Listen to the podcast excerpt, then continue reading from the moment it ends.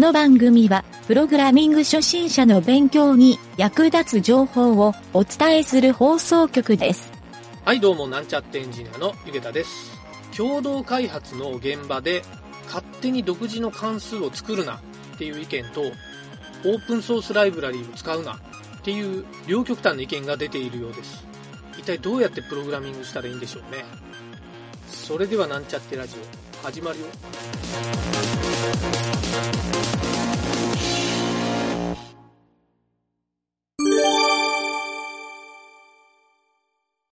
はい、それでは PHP の学習のコーナーに行きたいと思います。えー今回は、ファイルやディレクトリ操作全般で使える関数のまとめということで、結構 PHP で使えるファイルとディレクトリ操作はですね、結構たくさんあるので、その操作で使えるものというのを全部で20個ぐらい紹介してみたいと思います。はい、ちょっと数が多いんで今日はサクサクいきますね。まず一つ目。一つ目はですね、ディレクトリーを作成するコマンド。mkdir って書く make directory をちょっと略してる書き方なんですが、これは Linux のコマンドにも同じものがあるので、使いやすいかなと思います。はい、それでは二つ目。二つ目はですね、isFile っていう関数ですが、スペルだけ言いますね。is アンダーバー file。この後ろに丸括弧を書くんですが、えーこの isFile っていうのは、ファイルの存在確認ができる関数になっています。はい、この中にパスを書くと true と false で判断してくれますね。えーで、それから3つ目。3つ目はですね、ファイル exists っていう命令ですね。はい、exist の複数形なんですが、えースペルは file アンダーバー exist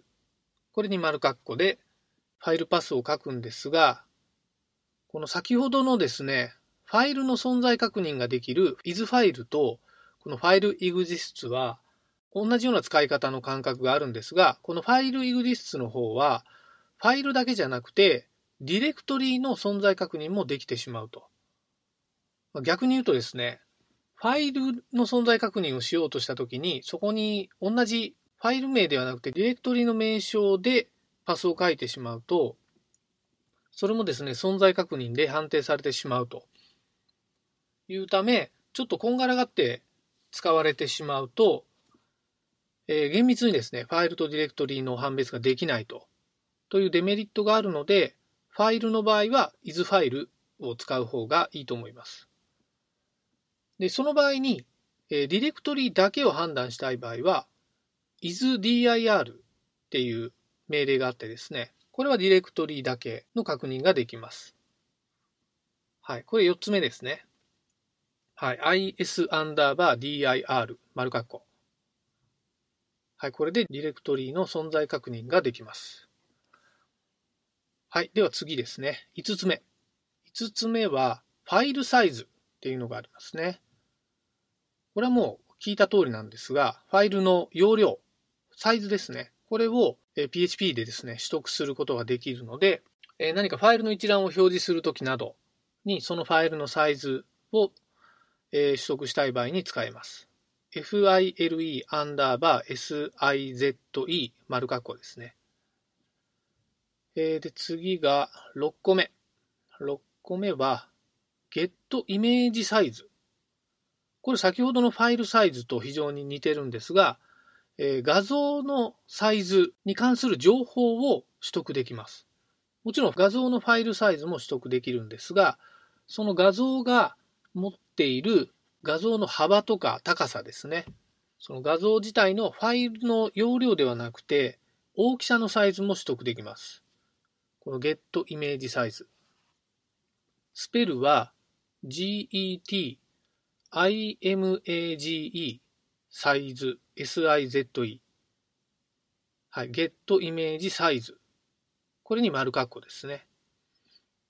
はい。で、次7つ目。7つ目はですね、ファイルタイムっていう関数ですが、file アンダーバー time 丸括弧。はい、これでファイルの最終アクセス時刻を取得することができます。えー、これとちょっと類似のを一緒に紹介しておくと、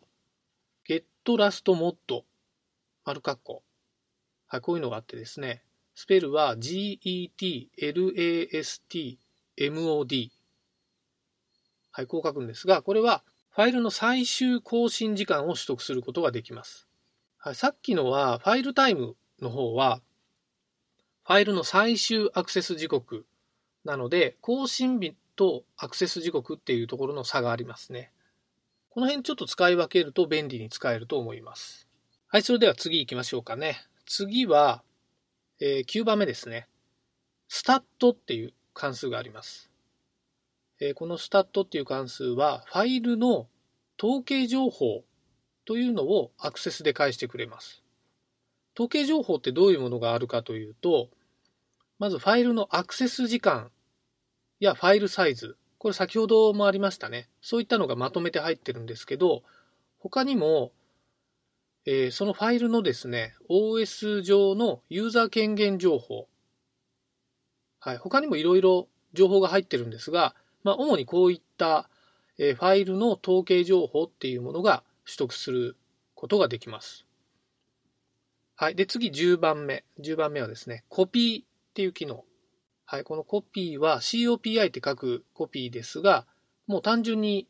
コピー元のファイルパスとコピー先のファイルパスを書いてあげると、え、元の方からそのコピー先の方にファイルがコピーされます。で、次はですね、えー、 unlink っていう関数ですね。これはファイルの削除を行うことができます。で、この unlink はですね、えー、ファイルの削除なんですけど、ディレクトリーも削除することができます。ただし、ディレクトリーに対して使う場合は、そのディレクトリーの中身が空っぽになっているっていうことが条件になっています。空っぽじゃない場合は、エラーが返ってくるので、えー、一応これがですね、注意点になっています。はい、次12番目。えー、ちょっと今日長いですね。えー、12番目はですね、rename、rename、えー、これはですね、ファイル名の変更。はい、中にファイル名を変えたいパス、え、それから変更後のパスっていう2つを書くと、ファイル名として変更されます。で、13番目はですね、ファイルネーム。これはですね、えーと、フルパスとか絶対パスとか、えー、相対パスっていうのをこの引数に与えてあげると、その中からファイル名だけを返してくれるっていう機能ですね。はい。で、次はですね、今のファイルネームとちょっと同じような使い方ができるんですが、dir ネームっていう、まあ、dir ネームっていう命令ですね。これはディレクトリのパスを返してくれます。えー、例えば絶対パスで、さっきのファイルネームで返ってきた値の、その絶対パスのファイル名より上の階層にあるディレクトリのパスですね。ここが返ってきます。はい。それから15番目はですね、リアルパス。はい。これはですね、絶対パスを返すっていう命令になってますね。相対パスで、えー、ここに引数を送ってあげると、そのサーバー内にある絶対パスを返してくれます。えー、それから16番目、えー、パスインフォ。p-a-t-h-i-n-f-o 丸括弧。丸括弧の中は、ファイルのパスですね。えー、ファイルパスを書くと、えー、そのパスの情報取得ができます。さっきのファイルネームとディアネームとかが一緒に含まれている形になってるんですが、えー、中でファイルネームとかディレクトリーパス、あとですね、えー、拡張子とか拡張子なしのファイルネーム。はい、こういう情報が取得できます。えー、次17番目、えー、パース URL。parse アンダーバー url 丸括弧。はい、これはですね、さっきのパスインフォとちょっと似てるんですが、URL の、えー、いろんな情報が取得することができます。えー、どういうのがあるかというと、URL のスキーマって言われる HTTP とか HTTPS の部分ですね。あとホスト名、えー、ドメイン名のことですね。あとはポート番号やあとクエリーの値とかハッシュの値。はい、こういったのが取得できます。はい。で、次18番目は、ベースネーム。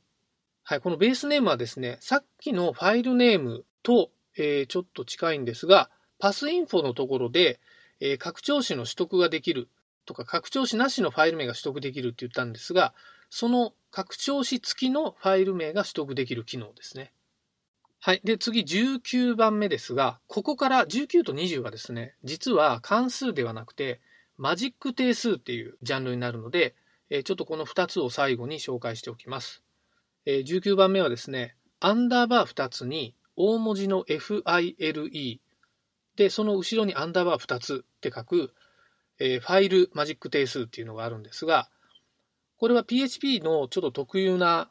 え変数になっていてですね、変数というか定数ですね。これは実行している PHP の、え PHP ファイル名を返してくれるという機能になっています。で、これと似ているのが、アンダーバー2つに dir でアンダーバー2つ書く、このアンダーバーのディレクトリーっていう書き方なんですけど、これはアクセスをしている PHP のディレクトリーパス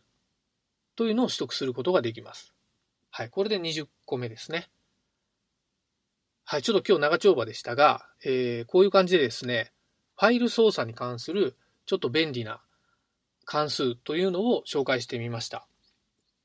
まあ、こういう関数をですね、使い慣れるようになると、サーバーでのファイル操作っていうのがバッチリできるようになるかなと思うので、えー、ぜひですね、いろんなリファレンスサイトなどを見て、えー、まあ、全部使う必要はないんですが、こういったことできるかなっていうレベルでいろいろと試して使ってみるのをお勧めしたいと思います。はい、本日は以上になります。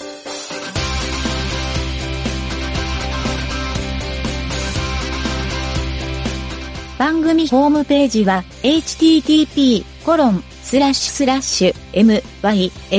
mynt.work スラッシュラジオスラッシュ